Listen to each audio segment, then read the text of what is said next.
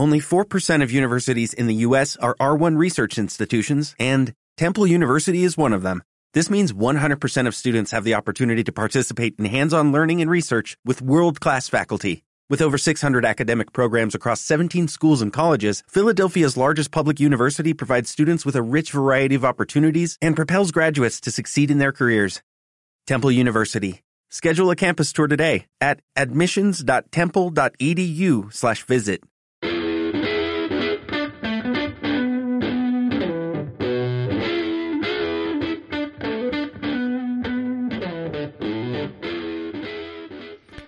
Hola, ¿qué tal estáis? Soy Pablo Castillo, Neo Rider, entrenador de deportes de resistencia y aquí en vuestro podcast Hablemos de...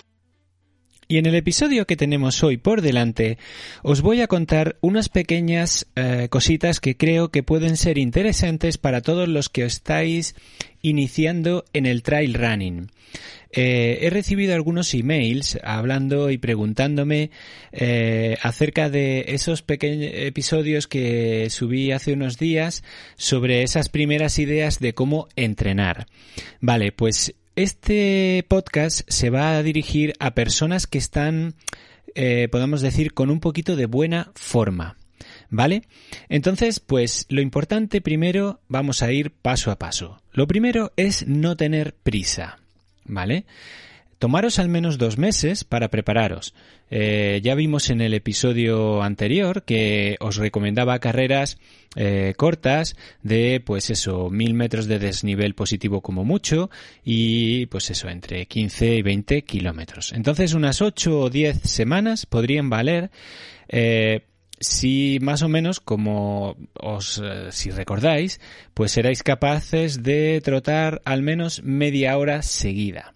Entonces, cuando seáis capaces de trotar esa media hora seguida, entre en unas 8 o 10 semanas, o sea, esos 10 meses, nos podrían servir como preparación.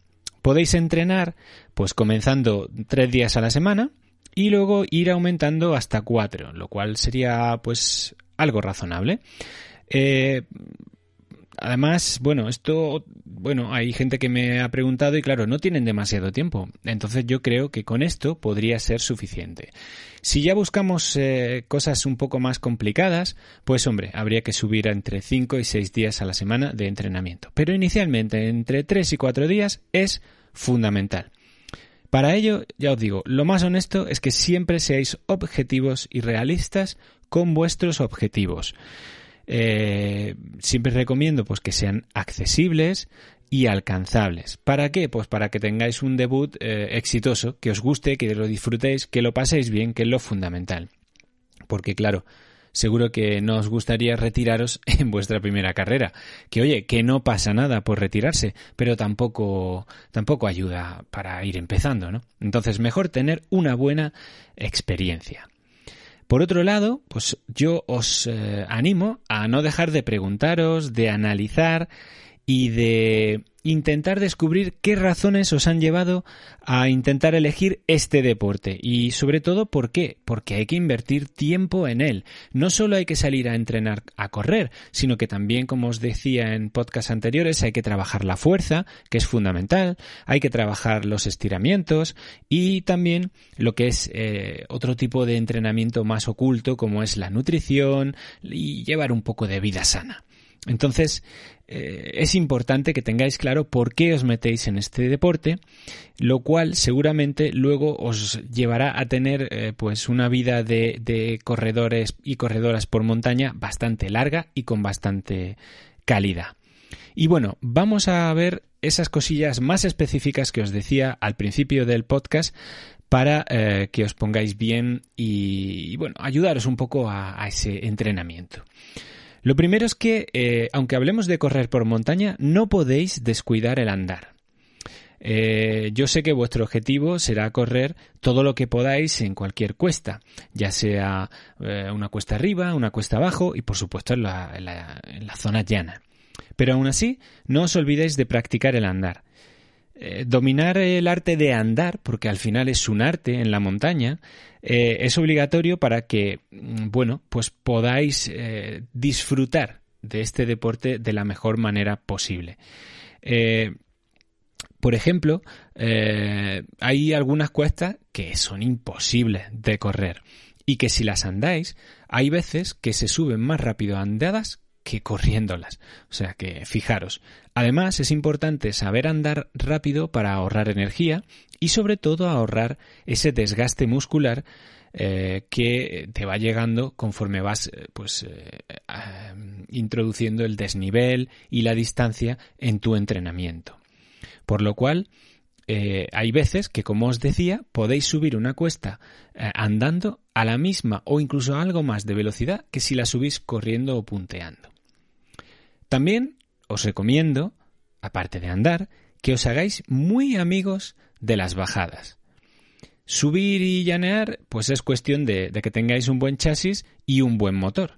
Pero bajar, además de tener un buen chasis construido con la fuerza, eh, pues implica cosas como pues, los reflejos, la anticipación, la atención, la concentración, la propiocepción, todo ello, pues son variables que podemos meter dentro del saco de lo que llamamos los entrenadores la psicomotricidad.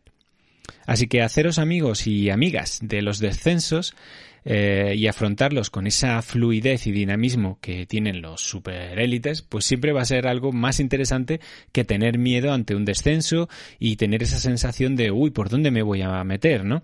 Y, y tener, bueno, pues esa desconfianza inicial que se puede tener. Así que os, yo os animo a ensayar todo lo que podáis en cualquier tipo de bajada, ya sean bajadas más sencillas, bajadas más técnicas, eh, más empinadas, menos empinadas, pero que las disfrutéis como si fuera un juego, intentando tener esa sensación de fluidez que se puede conseguir si nos dejamos llevar por un poco el niño o la niña que tenemos dentro. Otra de las cosas importantes que no puedo olvidar de, recomendaros es que trabajéis la fuerza. Los desniveles pues, que, os vaya a encontrar en la montaña pondrán a prueba vuestras piernas, vuestros brazos, bueno, toda, toda vuestra musculatura.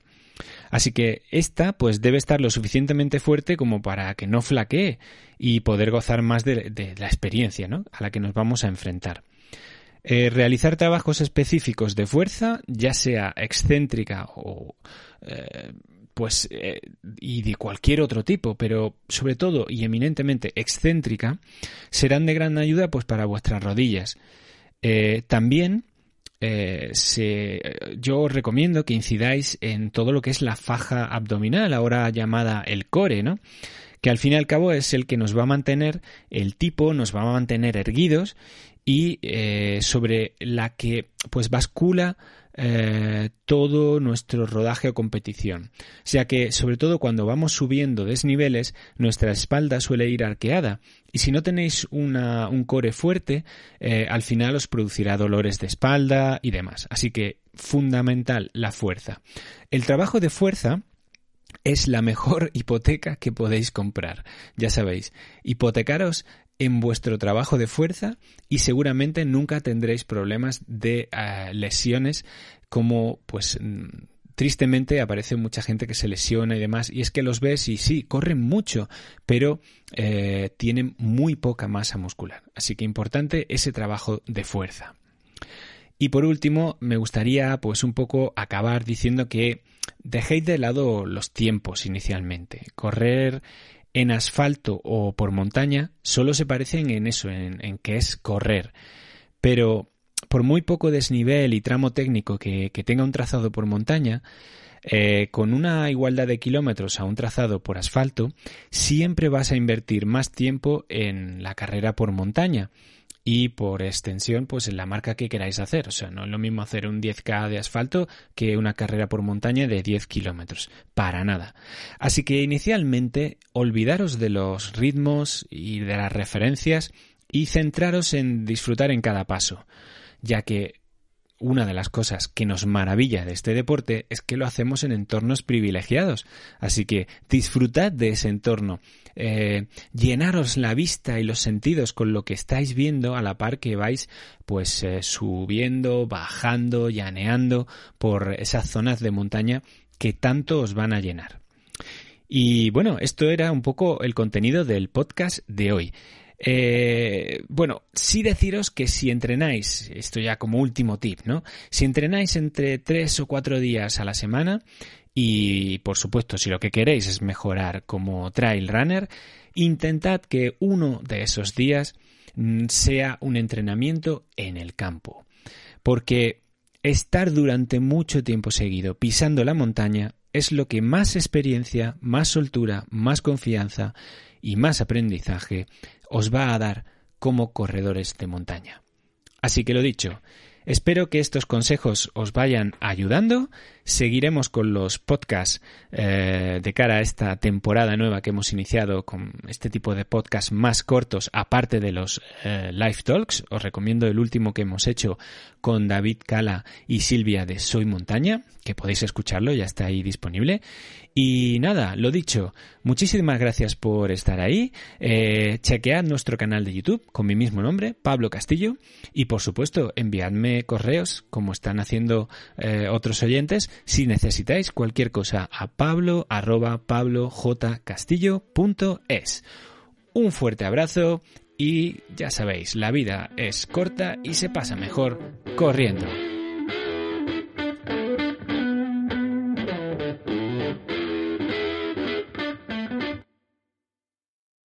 As a new Western Union customer, you can enjoy a $0 transfer fee on your first international online money transfer. Send money to your family and friends back home the fast, easy, and reliable way. Visit westernunion.com or download our app today to get started, and your first transfer fee is on us. FX gains apply, not available for credit cards and transfers to Cuba. Services offered by Western Union Financial Services Inc. and MLS 906983 or Western Union International Services LLC and MLS 906985.